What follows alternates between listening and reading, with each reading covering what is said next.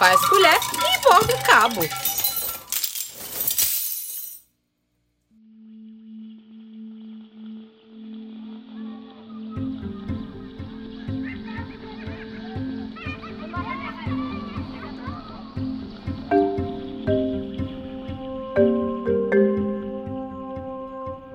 Os grafismos indígenas são expressões gráficas presentes em diversas culturas ameríndias.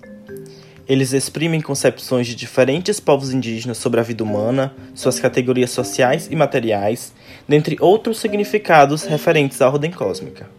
Para algumas civilizações, os grafismos funcionam como uma segunda pele, uma espécie de roupa que vai muito além de cobrir o corpo. Eles comunicam e organizam questões de hierarquia, de etnia e de gênero, por exemplo. Está em cerimônias de passagem, casamento, funerárias, nascimento. A partir dessas funções sociais designadas pelos grafismos, nasce uma diversidade de motivos e padrões estéticos pautados em histórias que explicam a origem dos pigmentos e desenhos.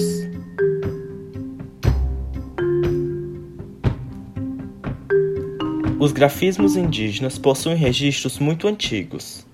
Encontram-se principalmente na região Nordeste, embora haja presença em todo o Brasil. No Parque Nacional da Serra da Capivara, em São Raimundo Nonato, Piauí, encontram-se registros rupestres que remontam a pelo menos 18 mil anos. Figuras humanas, animais, objetos e plantas, além de temas relacionados à vida cotidiana e cerimônias rituais, estão registradas nas rochas e cavernas do lugar. Outro importante sítio arqueológico brasileiro encontra-se na região agreste do Pernambuco. Sua existência data de pelo menos 9 mil anos atrás. Os grafismos são manifestações muito distintas entre os povos indígenas.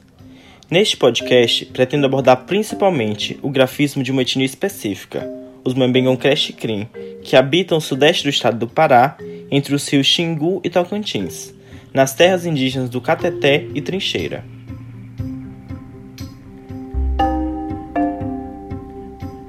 Os Mbengoncré são chamados por povos vizinhos de Caiapó, que significa aqueles que se assemelham aos macacos, provavelmente em virtude de um ritual onde os homens Mbengoncré usam máscaras de macaco.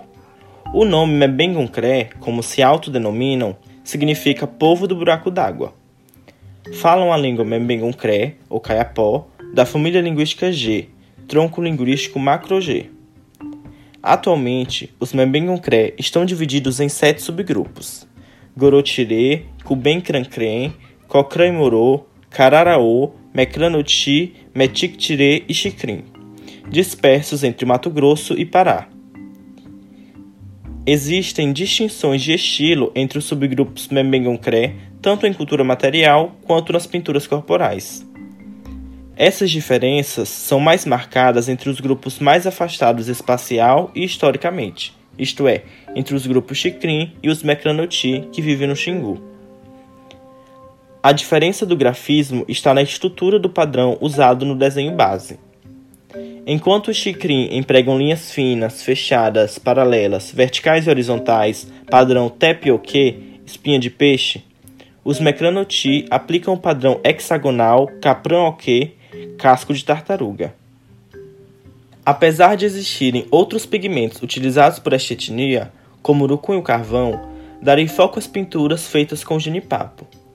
O genipapo é uma espécie de árvore frutífera muito comum na Amazônia possui grande importância na feitura dos grafismos para diversas etnias. A palavra vem do tupi-guarani Yandipawa e significa fruta que serve para pintar. Quando madura, a casca fica enrugada, a polpa é doce, mole e tem muitas sementes.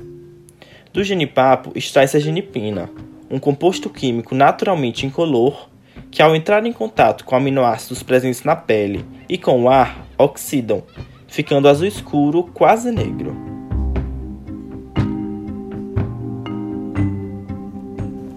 Hans Staden, viajante alemão capturado pelos tupinambás no século XVI, descreveu o processo de pintura com genipapo da seguinte forma: Numa árvore que os selvagens chamam de genipapo ivá, cresce uma fruta que tem certa semelhança com a maçã. Os selvagens mascam essa fruta e espremem o suco dentro de um vaso. Com ele é que se pintam, quando esfregam o suco sobre a pele. No início parece água, mas depois de algum tempo a pele fica tão preta como se fosse tinta. Isso perdura até o nono dia. Depois a cor desaparece, mas não antes desse prazo, mesmo quando eles se lavam muitas vezes.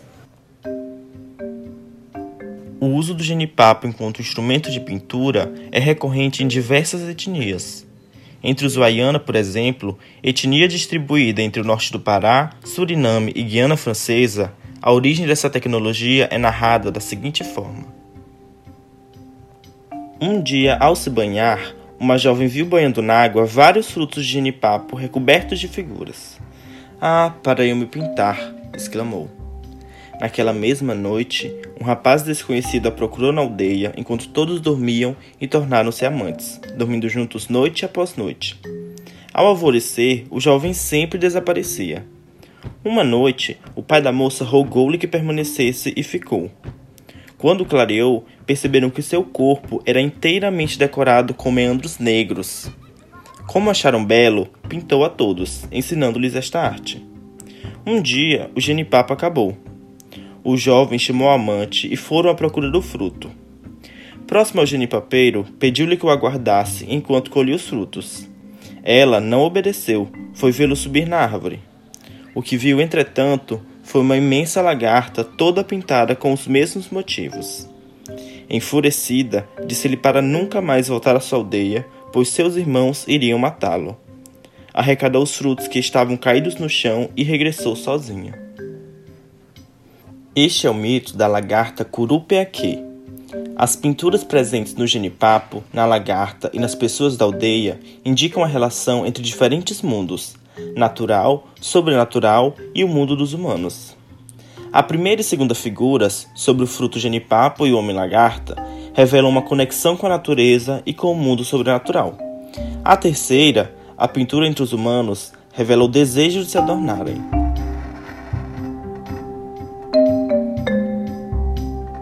Os grafismos indígenas conformam uma linguagem visual que dá concretude aos pensamentos, emoções e formas de ver o mundo, um idioma que transcende fronteiras. As superfícies pintadas expressam pertencimento, conexão com a natureza e a cosmovisão de um povo. A precisão dos traços chicrim, feitos tanto com lâminas extraídas da nervura da folha de palmeira quanto com os dedos, transformam seus corpos em casco de jabuti, vértebras de cobra, espinhas de peixe, entre cascas de palmeira de tucum, onde a arte, o cotidiano e a espiritualidade se fundem em uma expressão única. Cada linha, cada forma carrega um significado, revelando a história e a identidade desse povo. A diversidade dos padrões gráficos entre o Xicrim é elaborada a partir do contato com a natureza, com o mundo sobrenatural e com o cotidiano. Até mesmo o logotipo de caixinha de fósforo tem suas formas codificadas pelos grafismos Xicrim.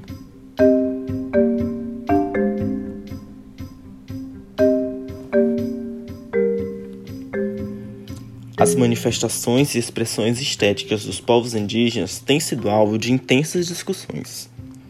É arte ou não é arte? Nas culturas imperialistas e centrais, a arte é separada da funcionalidade.